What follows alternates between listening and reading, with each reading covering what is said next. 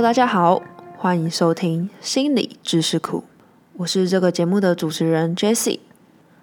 今天这集，我想要延续上周的话题，和你们聊一聊心理学著名的大脑研究。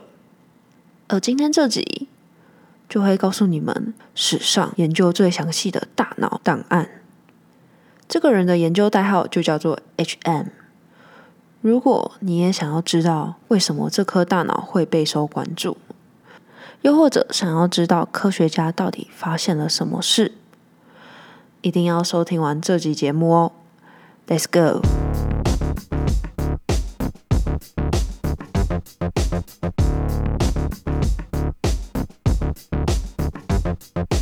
好，我们今天就要来讲 H.M 与他的大脑的故事。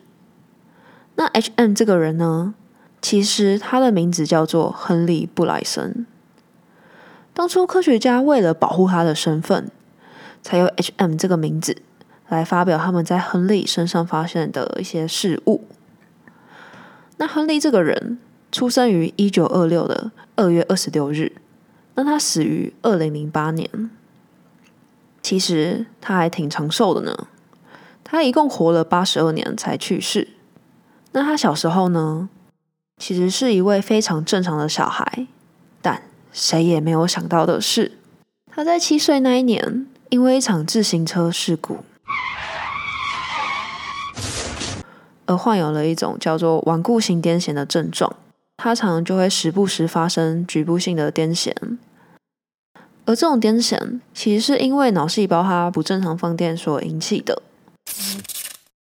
那在亨利十六岁生日之后啊，他的病情不但没有好转，而且还急转直下，从原本的小癫痫变成了全身性的僵直性癫痫。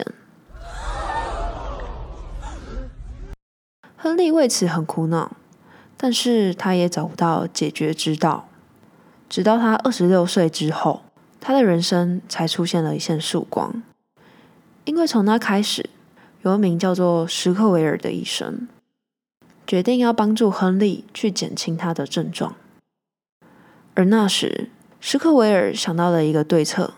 他说：“啊，既然癫痫是由脑部不正常放电所引起的，那我就移除不正常的脑区，癫痫大概就能根除了吧。”后来，史克维尔移除了一处包括海马在内的颞侧内叶构造，而据说。这场手术是在亨利清醒时进行的。别担心，亨利不会在手术中痛得惊声尖叫，因为大脑本身是没有痛觉的。之后有机会再和大家聊一聊大脑的感觉喽。而在亨利手术结束之后，他癫痫的症状果真就被神奇的根治了。他的行为举止和之前都没什么大不同，在当时大家都认为这是场成功的大手术，医生们也都拍手赞叹史可维尔的一身好功夫。但事情并没有这一般的一帆风顺，在手术后几天，医生开始观察到一些怪现象，比如。他开始记不得手术前发生的事，越靠近手术的记忆，亨利就忘得越多。但亨利还是能清晰记得很久以前的事。这种现象在我们心理学领域中会称它叫做逆向型失忆。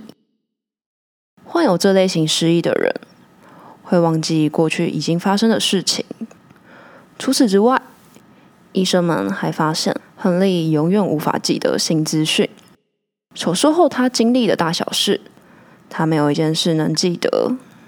这现象在心理学理论中称作为顺向型失忆，代表亨利的大脑再也无法生成新的记忆。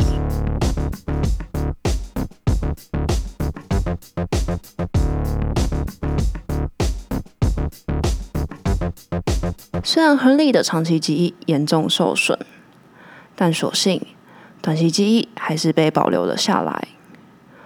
手术后，医生可与亨利互动，测试的指令都可以短暂保留在亨利的脑中。所以互动起来就没有什么太大的问题。只是隔天在执行测验的时候，医生可能就要再从头讲解一遍了，因为亨利的记忆疏忽即逝，他的记忆根本保留不到隔天。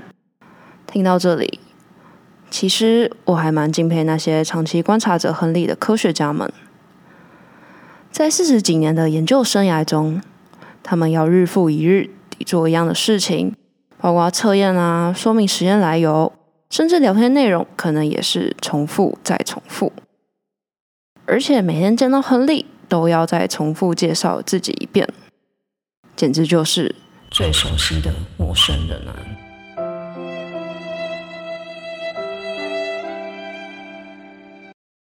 回归正题，科学家在亨利的行为中归纳出一个结论：当人类的海马受损时，短期记忆可以不受影响，但是长期记忆却会消失，包括一些过往的记忆以及未来发生的新记忆。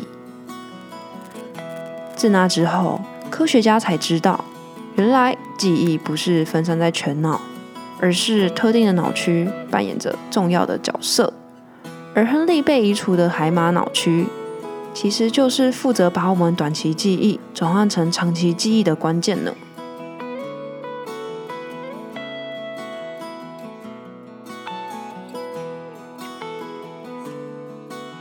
故事还没有结束，科学家发现亨利有一种长期记忆，其实能够被保留下来，那就是程序型记忆。而这种记忆的特点在于。他的身体能够学习一套运作模式，而且这套记忆能越练越熟悉。只是亨利这个人无法去理解并表达这件事，因为他的记忆系统不支援他记得。而医生其实是有想测验去确定，亨利其实还保有着程序型记忆。这个测验是这样的：你要准备一张纸和笔。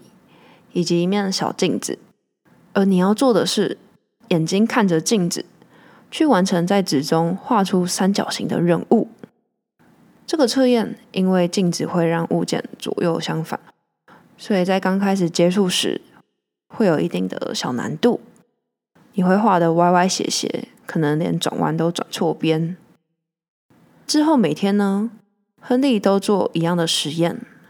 虽然他不会记得他昨晚有做过一样的事，但科学家们发现，哇，亨利的绘图技术的确有变好了，不论是时间还是精美程度，都超乎以往。而这也就是程序型记忆了。而程序型记忆在我们日常生活中扮演的重要角色，包括骑脚踏车啊、走路、游泳、洗衣服这类看似自动化的历程。都是多亏了程序型记忆，才让我们执行时能够几乎不动脑就能轻松的执行。之前听说了一个故事，还挺好笑的，就是有一位医生呢，他很想要恶诊一位患有失忆症的病人，他就本来想说，既然你不会记得我对你做的坏事，那我应该。可以重复对你做一样的恶作剧吧？Yes。他第一天就事先在手中藏有大头针，然后就去找人家握手。当然，病人一与医生握到手，他就痛得哇哇大叫了。第二天，那位医生又不怀好意地去找这位病患握手，但这次病患居然拒绝了。医生问他为什么，他只是回答：“我难道不能拒绝握手吗？”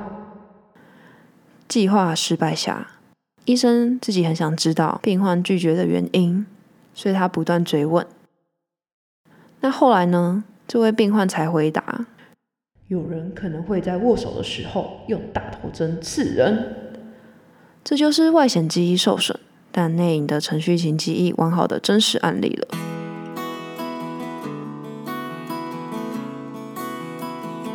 最后，我想帮大家做个总结。我们知道，没了海马的 H.M，也就是亨利这个人，他会失去长期记忆的能力，包括一些过往的记忆，还有未来所习得的一些新资讯。程序型记忆却能有效地被执行。在这里，我们就能推论，海马在短期记忆转换成长期记忆中扮演了重要的角色。但有关程序这类的长期记忆，却和海马无关，所以亨利才能保有这项能力。